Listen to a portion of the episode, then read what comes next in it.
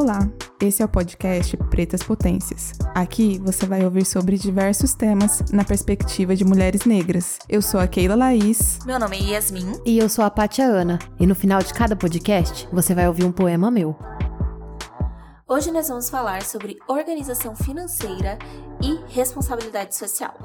O papo de hoje é sobre dinheiro e consumo consciente.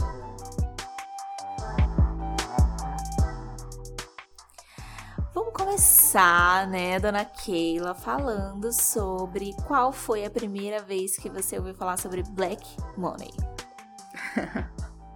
Acho que o termo, o termo Black Money mesmo é um pouco recente para mim, mas eu já tinha tido contato com o, digamos o que ele significa, né, que é a questão de afrocentrar o consumo.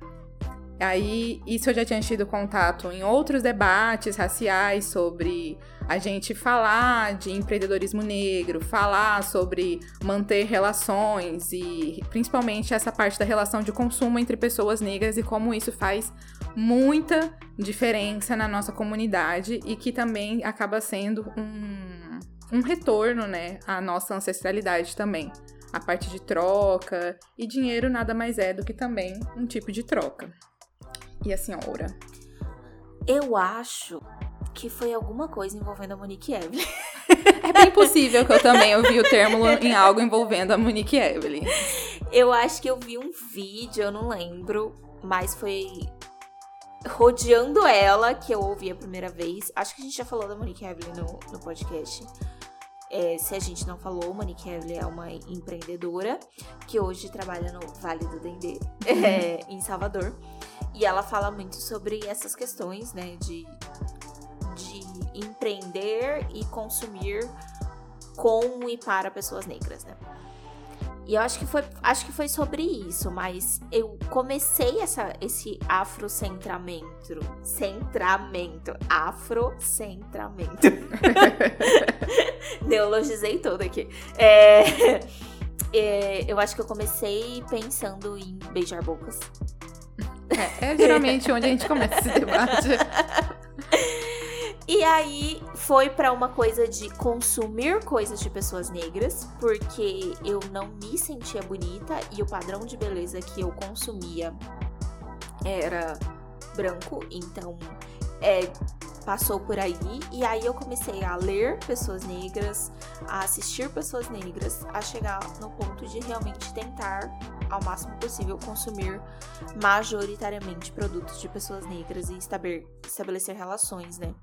De trabalho com pessoas negras. Uhum. Mas começou por beijar, as, beijar a boca. Você falou que começa por aí. Você acha que é, que é o caminho natural?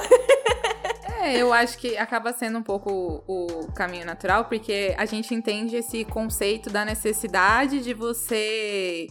É, de você realmente focar.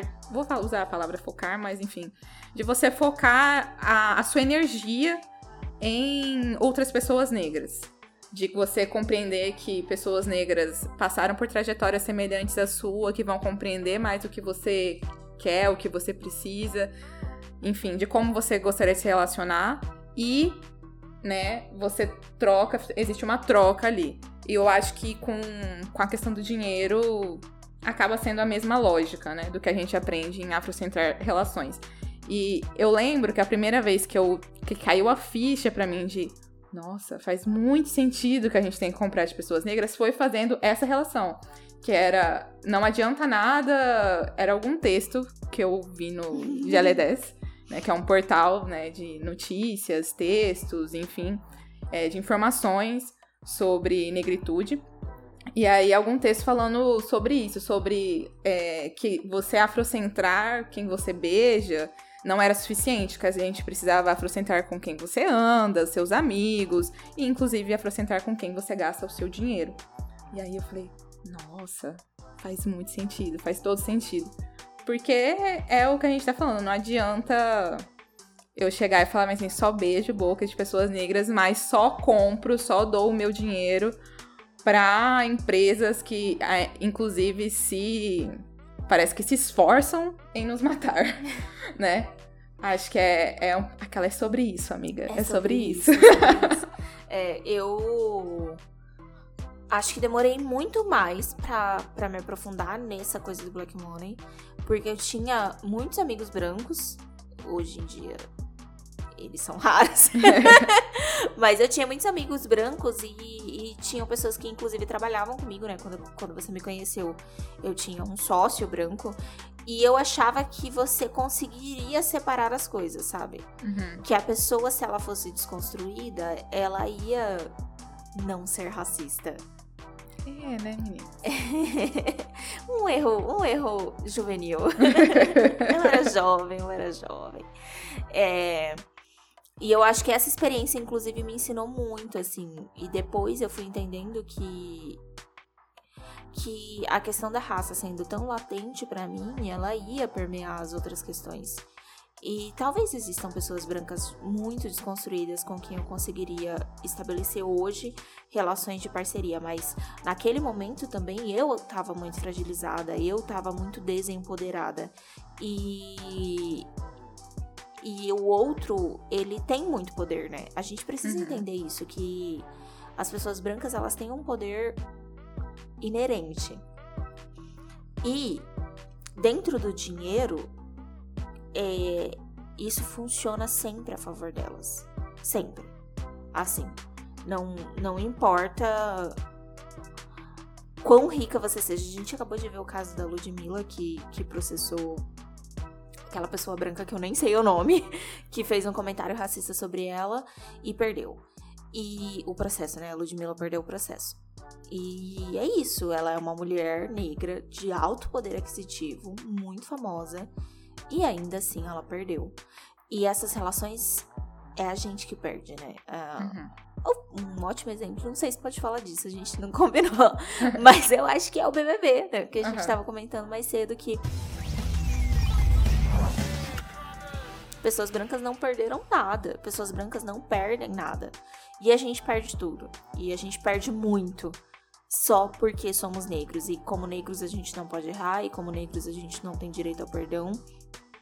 Enquanto as pessoas brancas passam incólumes, né? Assim, elas E a não... gente já recebe menos, né?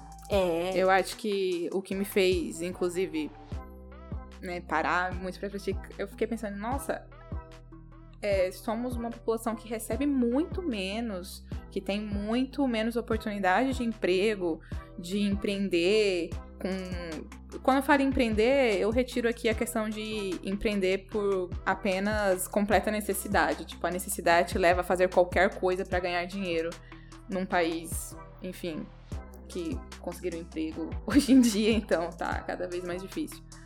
Mas de realmente você conseguir parar pra pensar em construir uma carreira. Eu acho que é isso, né? Você pensar em construir uma carreira. Isso é, é algo que não nos é permitido.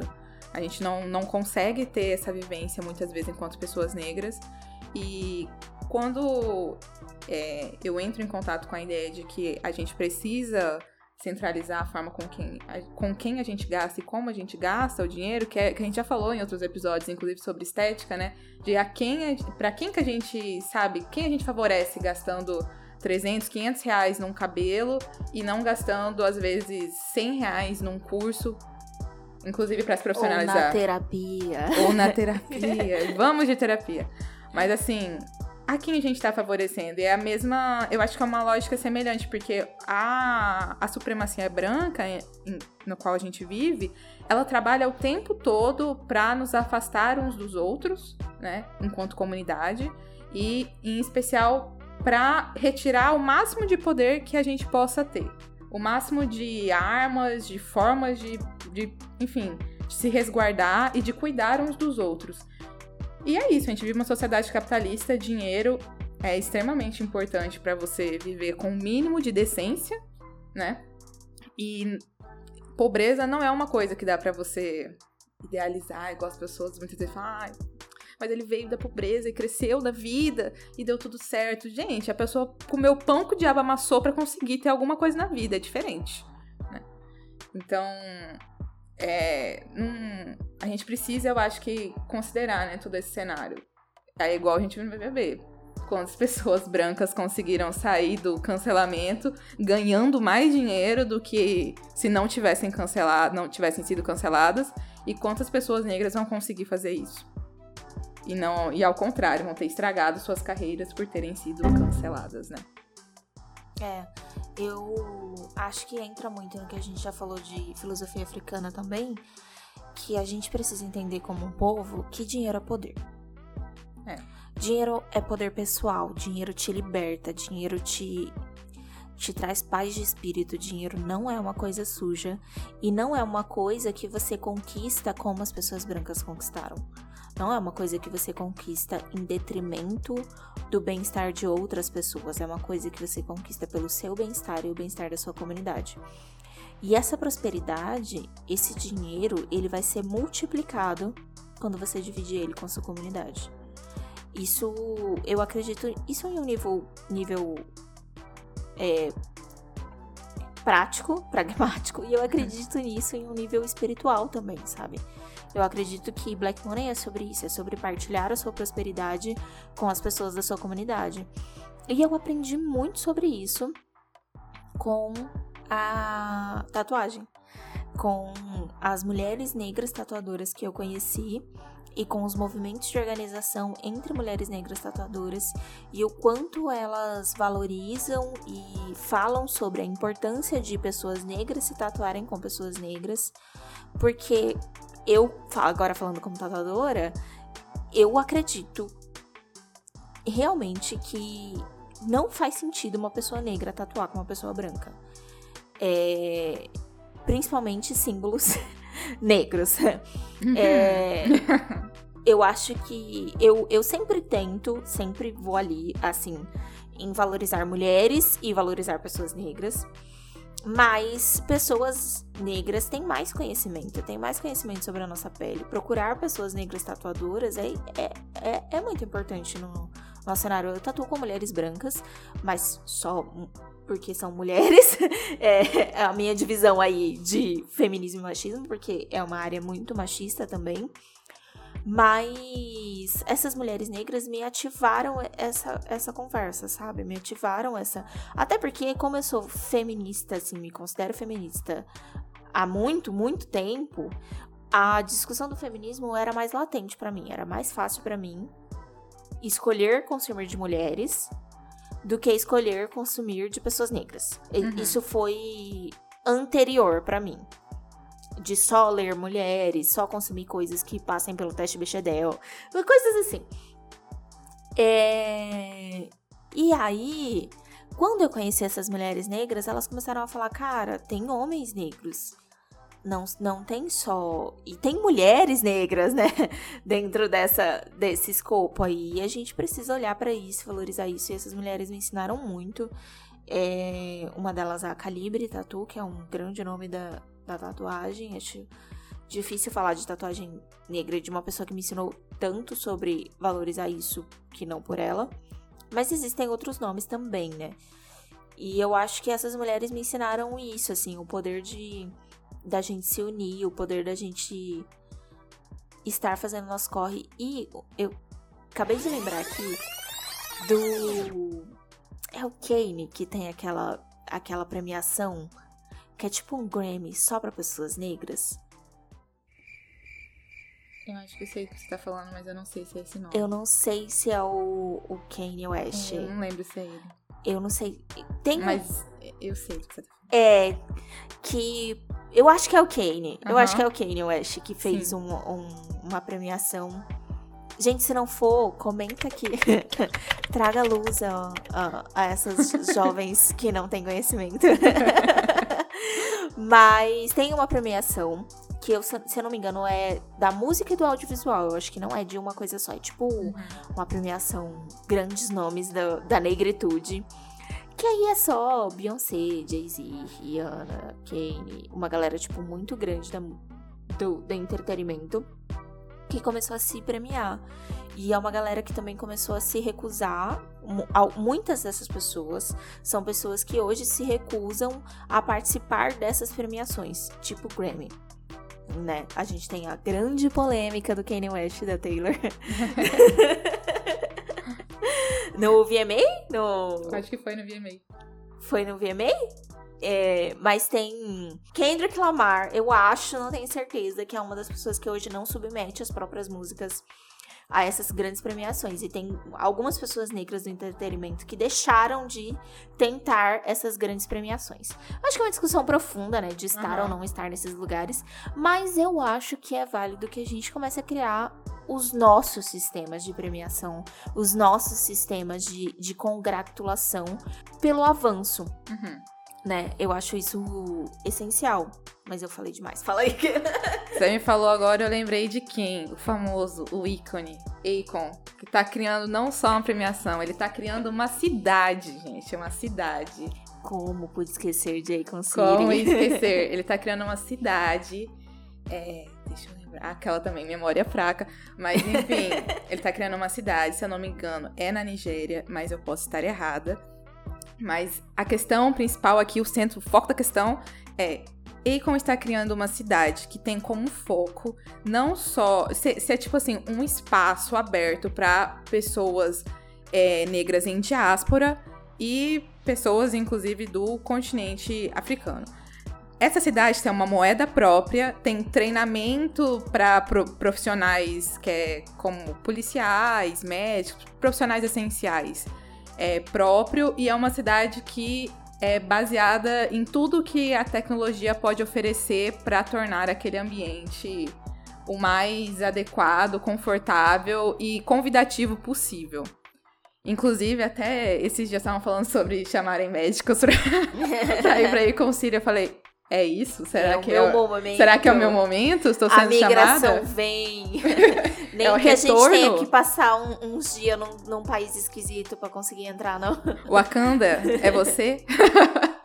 Vai acontecer, vai acontecer. Mas assim, é, a questão do Akon, eu acho que me- já faz anos que ele tá nesse processo de criação é, dessa cidade.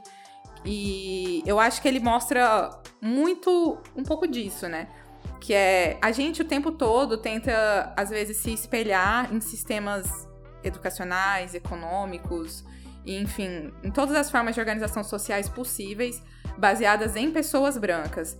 E às vezes a gente esquece que muito ou quase tudo do que pessoas brancas sabem e utilizaram para criar o que elas têm hoje enquanto sociedade, elas aprenderam e, inclusive, né, usurparam muitas vezes de. Muitas vezes não. Usurparam sim, de conhecimentos vindos de África. Né, conhecimentos vindos de Kemet e de outros locais. Só reiterando aqui, gente, a cidade não é na Nigéria, é no Senegal, tá bom? Voltando. Enfim, a gente esquece que temos habilidade suficiente para criar sistemas próprios e compreender que somos uma comunidade diaspórica, inclusive, né?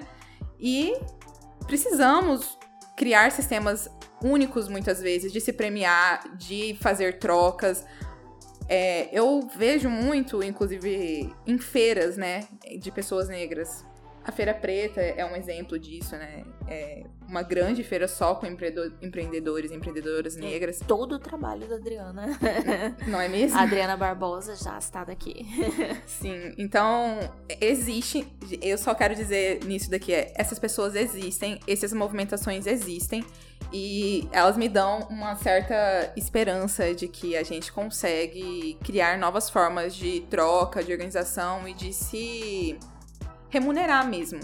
É, dentro da, da área que é a minha área, que é da saúde, eu aprendi muito o quanto você é, estar próximo dos, dos seus, né? Eu estar próxima de pessoas negras faz, fazia toda a diferença. Porque além de ser um ambiente completamente branco, né? Sua enorme maioria, a minha vida mudou muito quando eu encontrei outras pessoas negras que já eram formadas, já eram médicas ou ainda estavam na faculdade. As que já eram formadas me deu a sensação de eu vou conseguir sair dessa faculdade, eu vou formar, sou uma pessoa negra que vai conseguir formar. Tem gente negra formando, tá tudo certo. Porque a sensação que eu tinha era que, meu Deus, será que eu vou conseguir sair daqui? A outra era a, a questão de, de compreensão de que as minhas vivências eram semelhantes às vivências dessas pessoas. E, e estudar. Eu acho que também me ajudou muito a estudar um outro lado que a gente não vai estudar, em, não só na área médica, em várias áreas, que é compreender o quanto que a supremacia branca interfere muitas vezes na sua área de trabalho. O quanto que ela modifica não só aquilo que é, como que eu vou dizer assim, que não é físico, sabe? Mas modifica, inclusive nisso, na parte física. No caso da, da área médica, modifica em dados epidemiológicos reais é, dados, inclusive, muito assustadores. O fato, por exemplo, de crianças atendidas por profissionais, por pediatras, enfim, médicos brancos, têm muito mais, crianças negras atendidas por médicos brancos, têm muito mais chances de virem a óbito do que quando atendidas por médicos negros. Isso eu acho um dado que já mostra o quanto a gente deveria levar os nossos filhos em médicos negros, o quanto eu deveria me esforçar para me consultar com médicos negros. E, e é muito importante até porque dentro das nossas profissões as pessoas tendem a procurar menos por conta do racismo, a existir menos contratações. Então cabe a nós, enquanto pessoas negras, também fortalecer essa troca, né? É, eu acho que também quando a gente acende e tem a oportunidade de dar empregos, a gente tem que focar em dar empregos para pessoas negras. E aí eu acho que tem um. Tem um. Uma coisa que eu, eu confundia muito, você me conheceu nessa época que eu confundia muito, que era dar emprego para amigos negros. Uhum. E eu acho que não é sobre isso, é, né?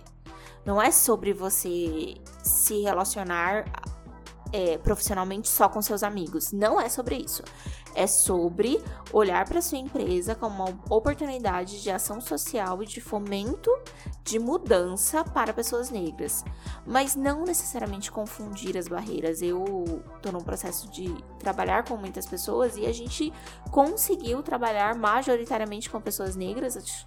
Uma mulher foi contratada uma mulher branca, porém mãe, que é uma das minorias que eu, que eu tento abraçar e atender, uma das, das classes sociais que eu tento abraçar e atender.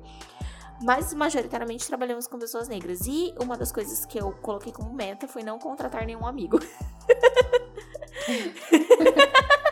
Ué. É, tipo, de não contratar, sabe? Uhum. Não fazer processo seletivo com Sim. nenhum amigo. Porque a gente, quando a gente leva esse crivo social e, e como nós duas, principalmente, já temos muitos amigos, majorita majoritariamente temos amigos negros, parece que uma coisa leva a outra e não necessariamente, sabe? Uhum. Dinheiro, profissão, empresa, projetos, trabalhos são coisas sérias, são coisas que você deve levar a sério. E você tem que fazer processo seletivo. E você tem que crivar e orçar se você vai contratar um médico. Você tem que procurar qual que, qual que é a especialização desse médico, qual que. Da onde que vem para onde que vai. Você tem que ser criteriosa e ainda assim existe a possibilidade de contratar pessoas negras, né? Porque não é uma questão de você vai fazer favor para as pessoas negras que você conhece, não é não é caridade. Isso. É realmente entender isso que você falou, a sua empresa como um, um meio de transformação social. E diante disso, você vai né, fazer um crivo, você vai fazer seleção, você vai escolher, né, conforme as habilidades daquela, daquela pessoa a ser contratada e o, o cargo que você tem disponível. A diferença é, você vai fazer essa seleção entre pessoas negras. Eu acho que isso transforma muita coisa. Inclusive abre, eu acho os nossos horizontes para outras visões. Né? Trabalhar com pessoas que já são próximas de você, que são seus amigos, eu acho que às vezes pode fechar os nossos olhos até para outras formas de se relacionar.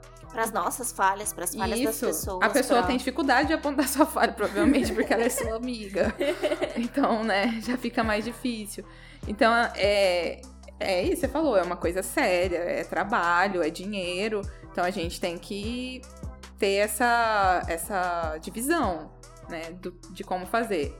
A diferença é só essa, você tem uma, um, uma, uma predileção, uma certeza de que você vai fazer a sua empresa trabalhar, contratar pessoas que não vão ser contratadas na maior parte dos outros, dos outros lugares. Porque sua empresa vai ser uma transformação, um meio de transformação social. Inclusive, vamos ter um episódio sobre empreendedorismo que vamos falar muito sobre isso. Como dinheiro é uma coisa séria, né? A gente já falou sobre isso, sobre a importância de olhar para o dinheiro como, como uma coisa grande. é, uma das coisas que nós, como pessoas negras, temos que começar a valorizar. Eu acho que a gente falou um pouco sobre isso no começo, de não ver dinheiro como uma coisa suja, mas de começar a organizar o dinheiro, né? No curso da Catiúcia que, que nós duas fizemos e que a gente já comentou sobre, né? É, é, tem uma parte que ela fala sobre prosperidade. E como prosperidade precisa encontrar caminhos abertos. O dinheiro é uma energia e a gente precisa reconhecer isso, olhar para o dinheiro como uma energia boa e de transformação. Mas para essa energia boa e de transformação ter um poder efetivo na nossa vida, ela precisa de espaço, organização. E eu acho que me organizar financeiramente fez muita diferença na minha vida. E juntar o que eu sabia de organização financeira com o curso da Catiúcia, é, mudou tudo, mudou tudo, assim, mudou radicalmente a minha vida.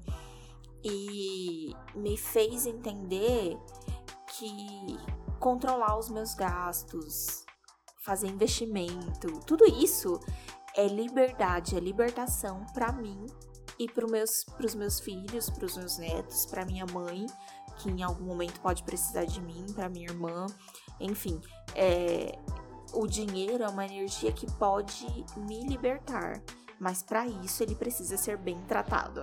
é, eu a questão do dinheiro bem tratado, inclusive, era um uma coisa que eu sempre escutei do meu pai, assim, tipo, o dinheiro precisa ser bem tratado. Olha como você tá, você tá tratando o dinheiro mal. Ele usava muito essa forma, né? De quando, por exemplo, eu gastava dinheiro em algo inútil. Ou ele me dava um dinheiro eu, sei lá, comprava balinha com dinheiro. Torrava em balinha. E depois ele ainda tinha que pagar dentista. Então, eu lembro muito disso e eu levei pra vida e só fui entender muito mais velha. Como assim tratar mal o dinheiro, né? Como se trata mal o dinheiro? Mas acho que é isso, é a questão de você abrir espaço. Quando você entende o dinheiro como uma energia sempre negativa, como algo que sempre te traz culpa, tanto você, é, tanto você ter que guardar o dinheiro, ou uma pessoa que guarda muito dinheiro e não gasta com nada, ou uma pessoa que todo o dinheiro que pega torra tudo e nunca sobra nada, provavelmente ela não consegue, ela não tá conseguindo entender o dinheiro como uma energia que pode ser transformadora. E, e para mim foi muito importante entender isso, porque foi quando eu entendi também a parte de pensar no futuro, de dinheiro como um motor para eu conseguir realmente uma construção de futuro. Porque é muito fácil, você pensar em coisas mais próximas. Ah, cinco anos, quando eu formar, que tá bem ali, né? Ou quando eu falo futuro, eu falo assim, gente. 20 anos, 30 anos, sabe? Você vai estar tá já se aposentando. Você se imagina nesse momento? Acho que é importante, às vezes, a gente, enquanto pessoas adultas, já começar a pensar nisso. E para mim foi. Eu não sou a pessoa mais organizada com dinheiro, né? Eu tenho ainda dificuldade com organizações práticas. A Yasmin é a pessoa da planilha. Eu não sou a pessoa da planilha. Eu tenho dificuldade de anotar ainda. Mas eu, eu já adquiri a consciência ali de que, que eu tenho um propósito quando eu ganho um dinheiro. Isso não quer dizer que eu não gaste dinheiro com coisas que talvez são mais caras do que eu poderia talvez gastar naquele momento. Às vezes acontece. Uhum. Mas a partir do momento que eu entendi como dinheiro como algo para transformar a Keila do futuro, que a Keila do futuro vai ficar muito feliz se a Keila do presente e do passado pensar em dinheiro assim, eu já não consigo, por exemplo, pegar o meu dinheiro e não pensar por que, que eu vou gastar aquilo. Não, sabe, não fazer um mínimo planejamento de gasto. E, e também porque eu, eu tenho um planejamento de, do que, que eu quero daqui 5 anos, daqui 10 anos, daqui 20 anos. Então eu tenho uma ideia de quanto que eu preciso para isso. Isso é uma coisa que todo mundo precisa fazer? Não, mas foi uma coisa que foi muito boa para mim, sentar e pensar que que eu, como que eu me imagino daqui 5 anos, 10 anos e 20 anos. E quanto que isso pode me custar nos meus sonhos, meus grandes sonhos até lá. E aí eu percebi que eu precisava de muito dinheiro. e aí eu percebi que como eu precisava de muito dinheiro, que eu precisava entender como o dinheiro funciona, eu precisava investir dinheiro, eu precisava pensar em previdência, como que eu vou guardar dinheiro para minha velhice, eu precisava pensar em saúde, então eu preciso gastar hoje um dinheiro que vai ser uma economia no futuro, que está relacionado à minha saúde. E organização financeira não é necessariamente você anotar tudo que você que entra e que sai numa caderneta ou numa planilha. Mas eu acho que é também você ter essa compreensão a nível do, do, do que, que você. Por que, que você está gastando aquele dinheiro, sabe? O que, que aquele dinheiro é, é para você. E até perguntas de terapia. Qual sentimento tá te movendo a fazer esse gasto, entendeu? Porque às vezes a gente gasta por, porque você tá triste. E não é para gastar, não tô falando de gastar em um sapato caríssimo. Às vezes você compra um iFood que você não poderia estar tá comprando. Porque você tá triste. E aí, o seu eu do futuro talvez vai olhar para isso e falar assim, nada. Estamos as duas tristes agora. Agora tá todo mundo triste, entendeu? Eu acho que é, a gente, como juventude negra, demora muito para se dar conta de que nós podemos nos tornar o esteio dos nossos pais. Isso é uma coisa que demora muito. Porque as pessoas brancas, elas estão acostumadas a sempre terem o esteio dos pais. Uhum. Os pais nunca vão precisar delas, então elas não precisam se preocupar com os pais.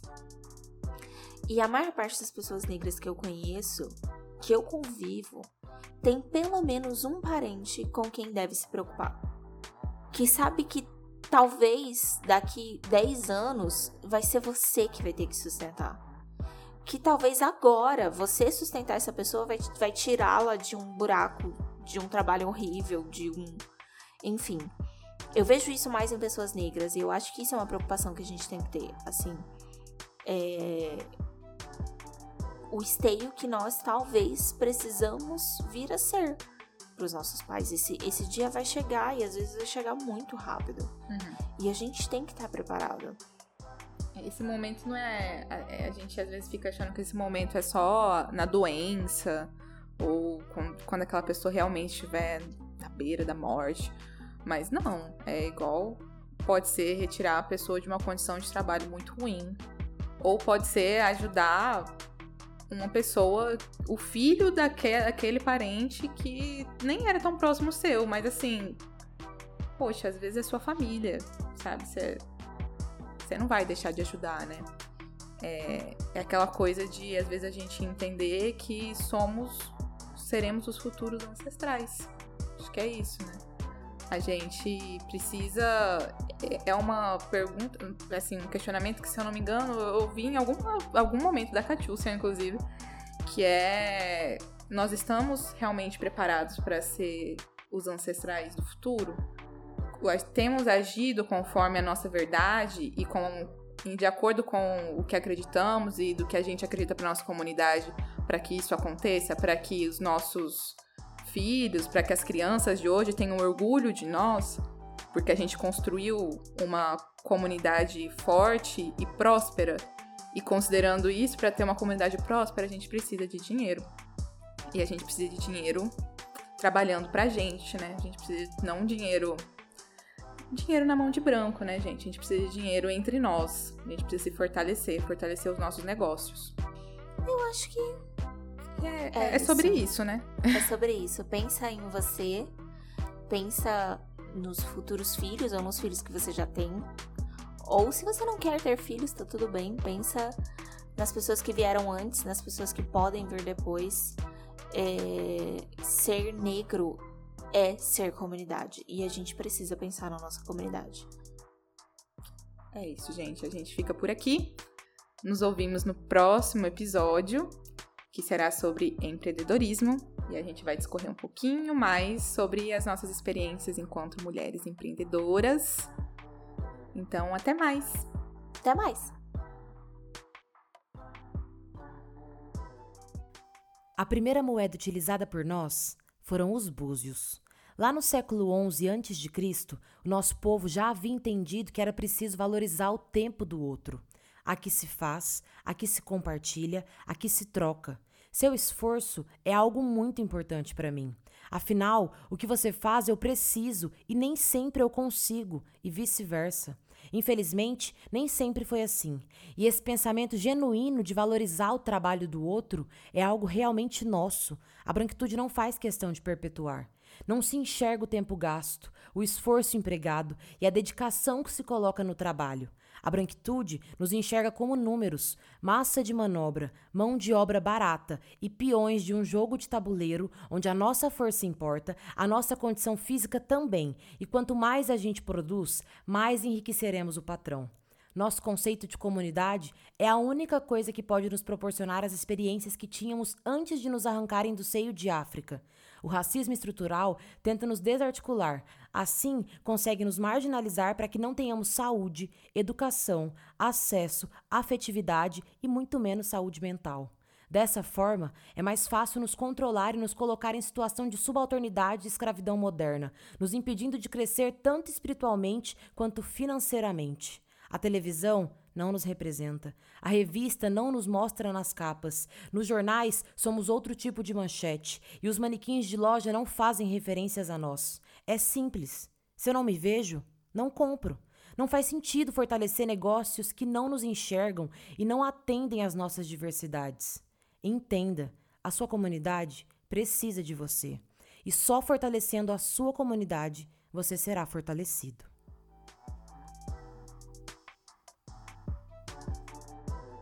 Podcast foi fomentado pela Lei Aldir Blanc, realizado através da CECEL MT, Secretaria de Esporte, Cultura e Lazer de Mato Grosso.